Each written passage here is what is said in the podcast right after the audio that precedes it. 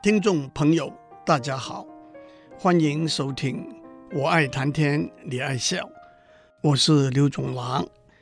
过去两个礼拜，我和大家分享了几篇我在婚礼上的演讲稿，一篇以证婚人的身份为作为新娘的一位同事做特优政治零缺点的保证，一篇用古和牙两个字为题目，因为新郎新娘分别是骨科和牙科医师；一篇以风雨为题目，因为婚礼正在台风来袭的一天举行；一篇用军队中的口令为题目，因为新娘的妈妈是军训总教官；两篇用时事为题目，借题发挥。一篇以二十二 K 为题，一篇以张七点为题，两篇用新郎新娘的名字玩文字游戏。一篇是在张先生立早章和于小姐任魏瑜的婚礼上讲的，一篇是在新郎大名是一天的婚礼上讲的。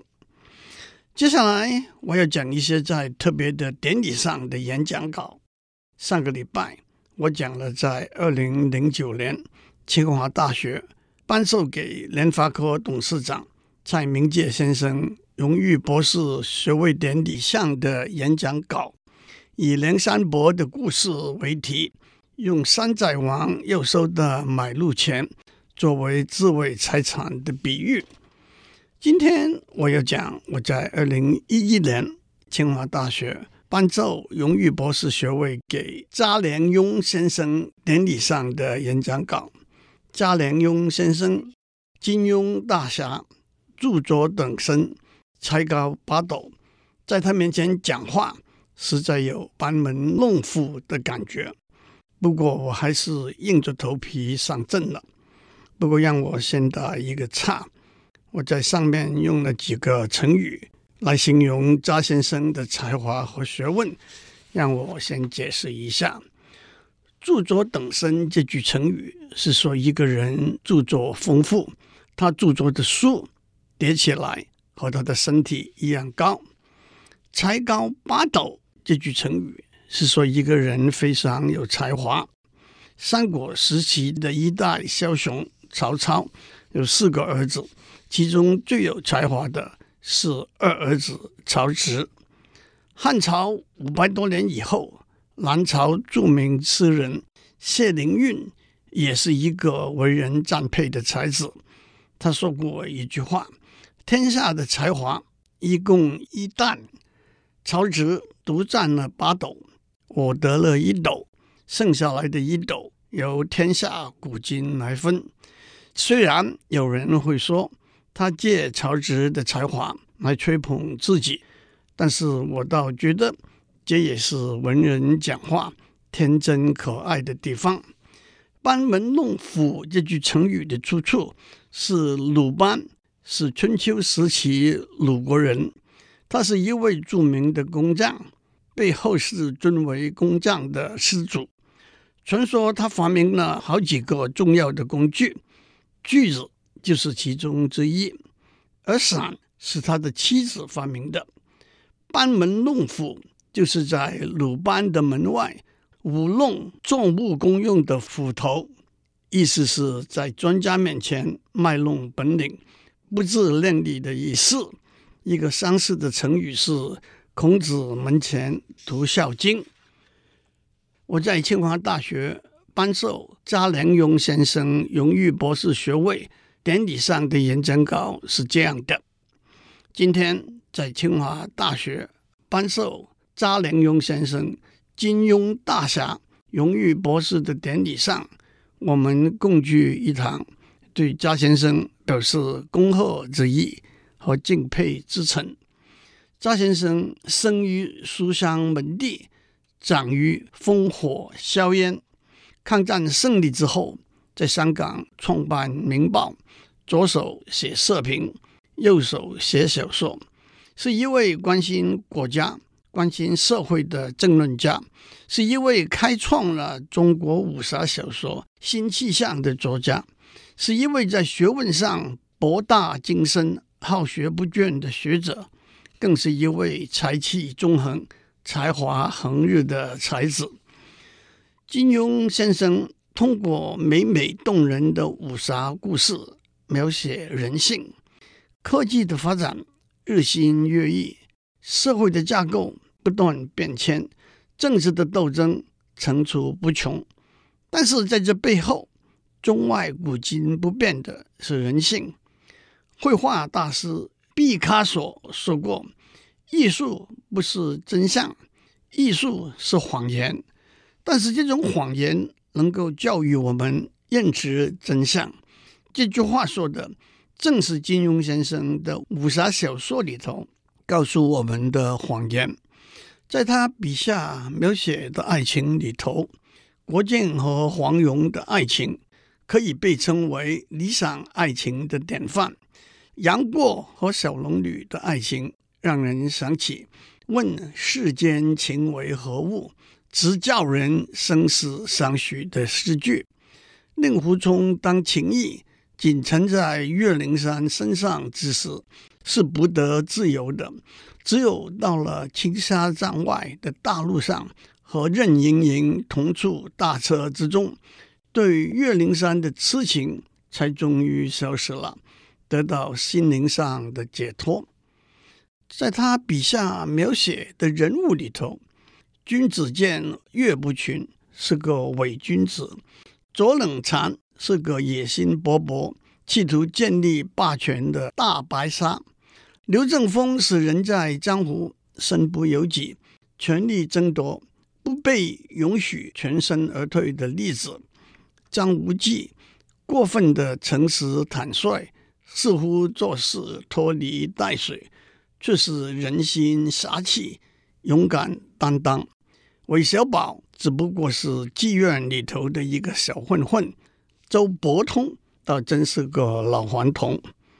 金庸先生讲故事的技巧层出不穷，《碧血剑》里头的金蛇郎君歃血仪并没有正式出现，只是从其他人物并不一致，甚至相互冲突的记忆和讲述中描写出来。一个亦正亦邪的人物，《雪山飞狐》里头有几个人讲同一件事，不同的版本，和芥川龙之介的小说《竹林中》，后来由黑泽明改编的电影《罗生门》隐约呼应。至于金庸先生写作的风格，有人说过，《射雕英雄传》古朴，《神雕侠侣》细腻，白马啸西风，缠绵抒情；鹿鼎记却是风趣幽默。金庸先生在中国文学上的才华和功力是令人咋舌的。他的对联“飞雪连天射白鹿，笑书神侠倚碧鸳”，是他写的十四本书的书名的第一个字连起来的。那就是《飞狐外传》《雪山飞狐》《连城诀》《天龙八部》《射雕英雄传》《白马啸西风》《鹿鼎记》《笑傲江湖》《书剑恩仇录》《神雕侠侣》《侠客行》《倚天屠龙记》《碧血剑》《鸳鸯刀》。金庸先生更别出心裁的，在小说的回目上。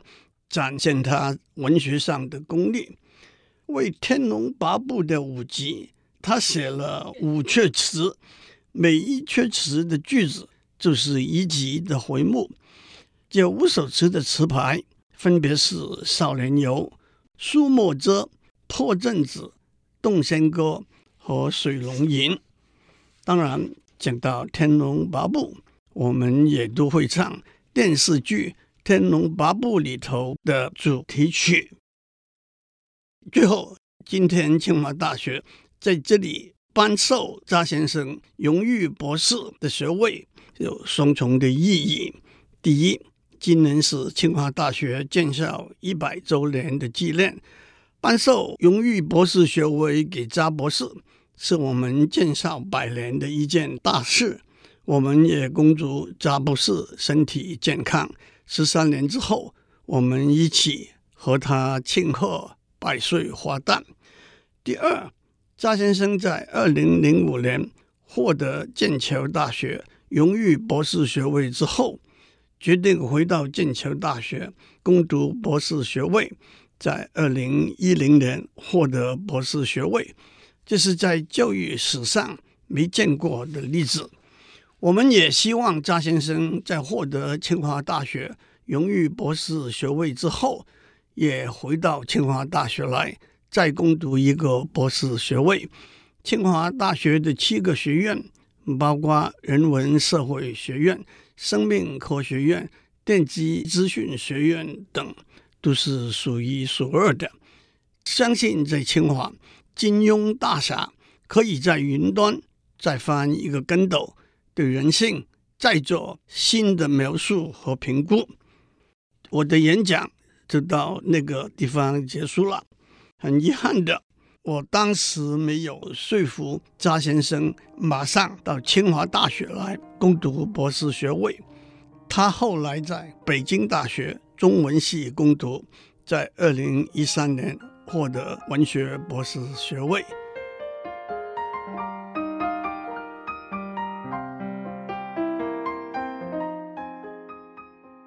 在清华大学颁授荣誉博士。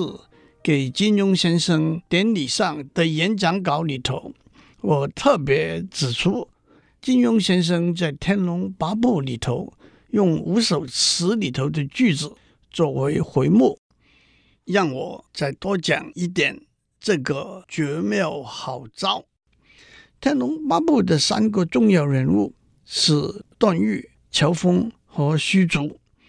段誉是大理国镇南王。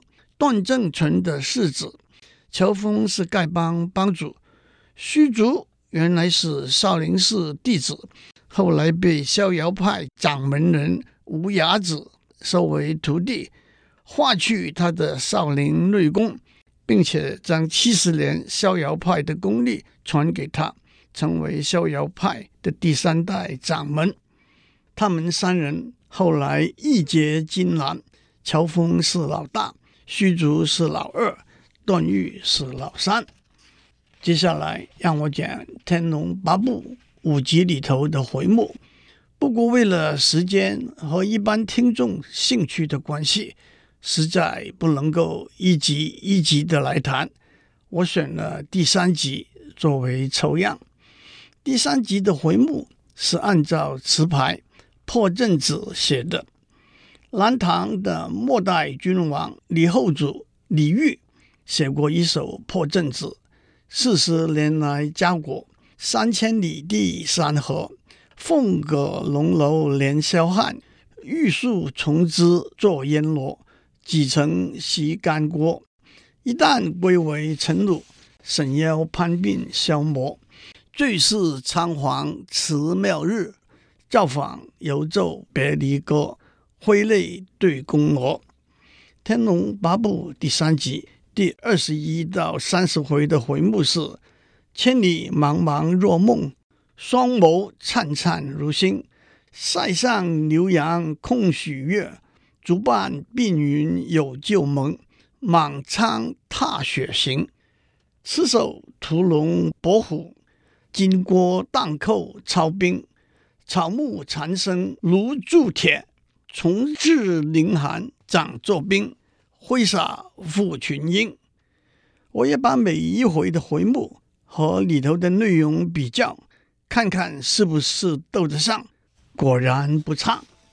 第二十一回，千里茫茫若梦，写乔峰和阿朱从江南天台山前赴信阳，千里追寻凶手，带头大哥。可是每次都慢了一步，总是给大恶人捷足先登。赵钱孙、谭婆、谭公、善正、智光大师一一丧生，倒是在马大元夫人口中找出镇南王段正淳这条线索。书里头就说，这数千里的行程，迷迷惘惘，直如一场大梦。初时噩梦不断，终于转成了美梦。第二十二回，双眸灿灿如星，写晚星族，一双乌溜溜的大眼，金光耀烂，闪烁如星。阿紫也是一双大眼，乌溜溜的，满脸精怪之气。至于阿珠呢，在第十一回上来吃里头就说过，他一脸精灵顽皮的神气，眼珠灵动，真的母女三人都是双眸灿灿如星。老八这个时候也出现了，正是段正淳。第二十三回，塞上牛羊空许约，乔峰失手打死阿朱。抱着他的尸体，想起约定到雁门关外骑马打猎、牧牛放羊，陪他一辈子的誓约，从此成空了。第二十四回，竹畔奔云有旧盟，乔峰发现惊人大秘密，原来平素冷若冰霜的马夫人，竟然还有艳媚入骨的一面，游到了极处。腻到了极处，他原来还是岳父大人段王爷的旧情人。他们两人逐盼重温旧盟。乔峰在窗缝中看到马夫人一片漆黑的长发披张下来，又如水波般不住颤动。马夫人想下毒手杀死段王爷，好在乔峰出手相助。马夫人也被杀身亡。第二十五回，满仓踏雪行，爱人死了，仇人不知是谁。乔峰向北走，要往长台关去。原来阿朱遗言要他照顾阿紫，也要阿紫照顾姐夫。果然，阿紫也跟着来了。接着遇上了星宿派门下的摘星子和出尘子。在这一回里头，多次提到雪地，是别人在雪地中走来。乔峰在白雪映照之下，看到阿紫秀丽的脸上满是天真可爱的微笑。后来，阿紫俯伏在雪地之中，一动也不动。阿紫被乔峰一掌推出去，身体落下后。又在雪地上划了数丈。第二十六回，赤手屠龙搏虎，乔峰错手打伤了阿紫，到长白山去找人参替他续命。遇到两只老虎，一招排云双掌，把老虎五脏登时打得碎裂。后来又猎到一头熊，剖出熊胆，喂着阿紫服下。还先后和女真领袖完颜阿骨打和大辽皇帝耶律洪基各自拜了把子。第二十七回，金戈荡寇操兵，曹峰会见金南兄弟耶律洪基、王太叔和楚王起兵叛乱，好在乔峰神威勇武，杀楚王，擒皇太叔，弥平叛乱。一跃而为去天子一阶的南院大王，而且绝封楚王。第二十八回，草木缠身如铸铁，阿紫残虐尤坦之，使他如草如木，叫铁匠把一个铁打成上面穿了口鼻双眼的四个窟窿的面具，罩在尤坦之脸上。再在脑后罩上一个半圆铁罩，组合起来正是炉铸铁了。第二十九回，重置宁寒掌作冰，有毯子把冰蚕捉到，手指被冰蚕咬住，血液从冰蚕吸入体内，又再回到他手指血管。剧毒无比的冰蚕精华就进入了他体内。阿紫后来把冰蚕的浆液血水吸入掌内，那就全无效用了。尤坦之练成了易筋经的武功，再得到冰蚕的寒毒，合为亦正亦邪的第一等内功。第三十回，挥洒负群英，少林寺玄蓝等奇珍，姑苏慕容庄上邓百川等四人，函谷八友康广宁等八人，或被划去内力，或为丁春秋掌力所伤，或中了尤坦之的冰蚕寒毒，或中了星宿派弟子的剧毒，个个动弹不得。分别给塞入十辆车中，车上帷幕给拉下来，用绳缚紧，车中全无光亮，更看不到外面情形。希望今天讲的引起大家的兴趣，再回头去重新读金庸先生的小说。